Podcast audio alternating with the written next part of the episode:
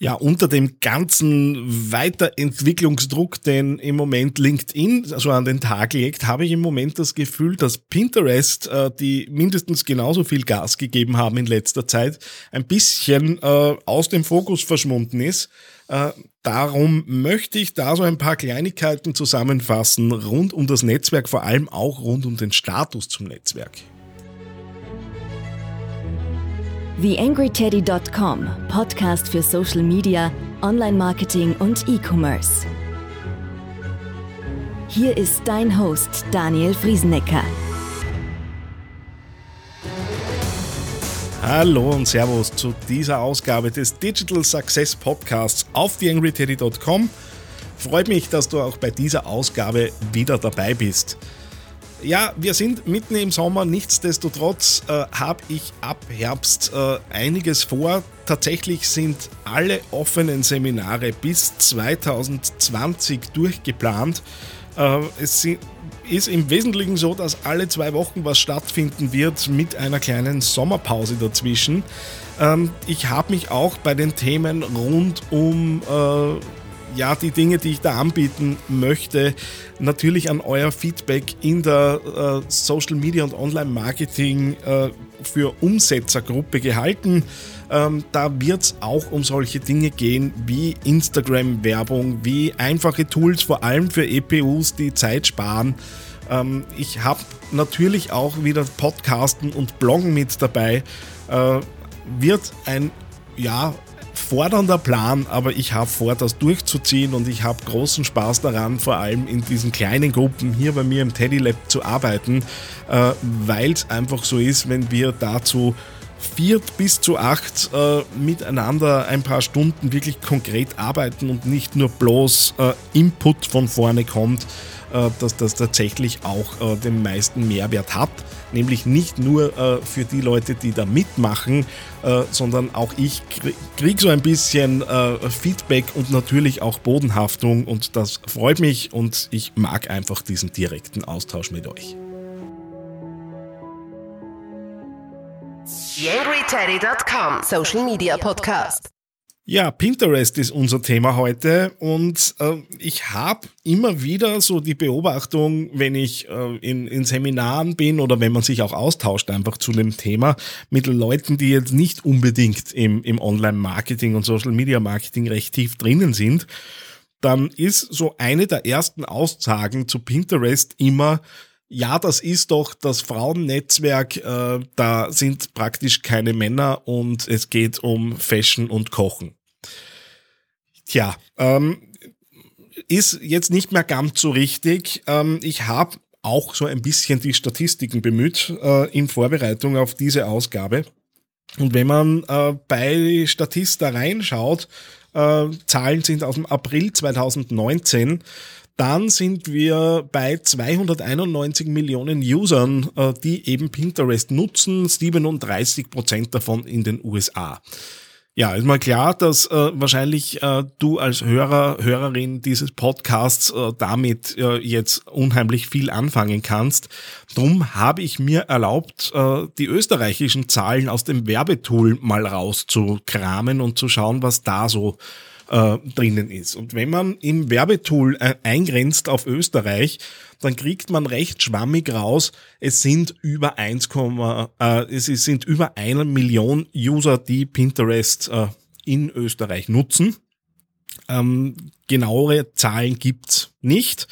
Äh, und wenn man dann einschränkt auf Frauen, dann äh, sind das, Pinterest gibt das so an mit 371.000 bis 398.000. Das heißt, äh, 800, äh, bla bla bla bla, 870 bis 890 in etwa 1000 per, äh, Frauen sind das. Also wenn man sie jetzt runterbringt, 880 irgendwo im Durchschnitt. Äh, und Männer dagegen sind 280.000. Das heißt, man könnte so grob von ein, ein Viertel bis ein Fünftel Männer, der Rest Frauen sprechen. Ich habe, und die Zahl habe ich leider nicht gefunden, irgendwo im Kopf, dass es weltweit äh, 60 Prozent Frauen, 40 Prozent Männer sind. Also in Österreich äh, noch durchaus eben äh, bisschen anders verteilt. Ähm, Jetzt ist natürlich Pinterest äh, für Marken geeignet, die äh, natürlich äh, guten visuellen Content haben. Visuellen Content kann man aber auch äh, für Dienstleistungen durchaus haben. Man braucht nur mal so ein bisschen durchschauen, vor allem jetzt auch aus, aus meiner Branche, wenn ich da schaue, was da an Marketing und Blogger-Content und Content-Ideen und so weiter unterwegs ist. Das ist durchaus auch gefällig aufbereitet. Also die Möglichkeit besteht da durchaus. Dass jetzt Pinterest ein super Tool ist, äh, um zu inspirieren und Ideen zu bekommen. Ich glaube, da erzähle ich nicht sonderlich viel Neues. Äh, wenn ihr es nicht nutzt, äh, versucht es einfach mal, wenn ihr das nächste Mal wieder auf der Suche beispielsweise nach Content oder Inhaltideen seid. Pinterest wird euch da sehr sicher weiterhelfen. Ähm, erfahrungsgemäß, und wir haben es tatsächlich auch im einen oder anderen Projekt äh, im Einsatz, äh, ist äh, Pinterest schon ein, äh, ein Trafficbringer.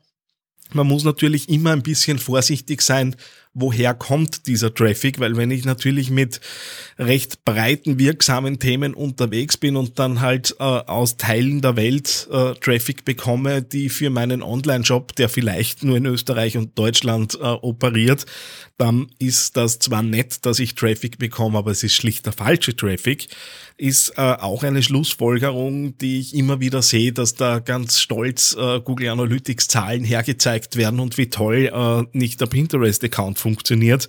Wenn man dann so ein bisschen in Trichtervisualisierungen geht und sich anschaut, äh, wie viele von denen haben denn eigentlich gekauft und gibt's da Conversion Rates, dann äh, wird's manchmal recht dünn. Dem Ganzen kann man äh, natürlich entgegenwirken. Dazu bemüht ihr bitte googelt, es gibt tausende äh, Tutorials, wo die Leute erzählen, was gute Pinterest-Strategien sind. Für mich natürlich interessant, vor allem das Thema Advertising und äh, da hat ja Pinterest in den letzten Monaten äh, ja mehr und mehr aufgeschlossen zu den anderen Netzwerken. Ähm, und auch das Werbetool ist ja in Österreich jetzt äh, seit ein paar Monaten im Einsatz. Erfahrung ist im Moment tatsächlich, dass äh, ja die Klickpreise etwas günstiger sind äh, als in vergleichbaren sozialen Netzwerken. Äh, wobei äh, natürlich davon auszugehen ist, dass wie immer das so ein bisschen das Einführungsangebot ist und mit der Zeit sich natürlich dann auch Preise wieder angleichen und erhöhen werden. Äh, wir brauchen ja da nur in äh, das Facebook-Universum zu sehen, äh, wo sich ja Geschichten jetzt rund um Instagram wiederholen, die wir von Facebook bereits äh, ausführlich und gut kennen. Aber Pinterest hat äh, so einen kleinen Vorteil aus der Plattform heraus. Äh, die vereinen nämlich Push- und Pull-Marketing miteinander. Das heißt, ich kann ja auf Pinterest einerseits äh, suchen, Suchanfragen stellen, wie ich es von Google kenne. Das heißt, äh, ich bin im Pull-Marketing drinnen und hole mir die Infos. Gleichzeitig kann ich mich aber auch inspirieren lassen, scrolle durch die verschiedenen Boards und dort kann dann Werbung auftauchen. Das heißt, ich bin äh, dort im Push-Marketing drinnen. Äh, und das Ganze ist auf einer Plattform vereint, äh, durchaus ein spannender Ansatz. Ähm, dadurch, dass es solche Dinge wie äh, Lookalike Audiences in Abwandlung eben auch bei Pinterest gibt, ähm, habe ich da natürlich auch schön die Möglichkeit, äh, das in Gesamtstrategien eben einzubetten. Und äh, ich habe im Moment aber noch das Problem, dass äh, Geotargetierung noch ja ziemlich überschaubar ist, während ich jetzt beispielsweise auf Facebook natürlich bis auf einen Kilometer und über eingrenzende Stecknadeln oder wer es dann ganz äh, genau haben möchte über API-Zugänge wirklich Orte punktgenau festlegen kann. Ähm, habe ich auf Pinterest tatsächlich die Möglichkeit, entweder ganz Österreich einzugrenzen äh, und das war's. Äh, selbst in Deutschland sind äh, verschiedene Bundesländer zusammengefasst auf äh, Gebiete. Das heißt, hier wird das Netzwerk wohl noch nacharbeiten müssen, bin mir aber auch sicher, dass das in absehbarer Zeit kommt, ohne dass ich da jetzt irgendwelche Beiträge gelesen hätte, ähm, die das bestätigen würden. Ja, So ein grober Überblick aus meiner Sicht rund um den Status zum Thema Pinterest Marketing. Äh, wie gesagt, nicht nur für Produktmarken interessant und für Shops, sondern durchaus auch in der Dienstleistung, wenn ich natürlich über Infografiken und äh, Mehrwert-Content eben unterwegs bin. Und eine äh, Beobachtung, die ich durchaus auch noch mache, die Unternehmen, die sich jetzt auch so rund um Instagram reingefunden haben und auch das Thema visueller Content, der regelmäßig kommen muss, äh, einigermaßen im Griff haben, haben meiner Erfahrung nach eher weniger Problem gehabt, das Ganze auch in Richtung Pinterest dann umzuwandeln, beziehungsweise auch in den Arbeitsschritten, die da notwendig sind, um das Ganze aufzubereiten, äh, hat sich Pinterest jetzt erfahrungsgemäß in der Vergangenheit immer recht gut einbinden lassen. Ja, damit sind wir am Ende dieser Ausgabe. Freut mich, dass du dabei warst. Bis zum nächsten Mal, euer Daniel Friesenecker. Mehr Beiträge findest du auf theangryteddy.com oder auf facebook.com slash theangryteddy.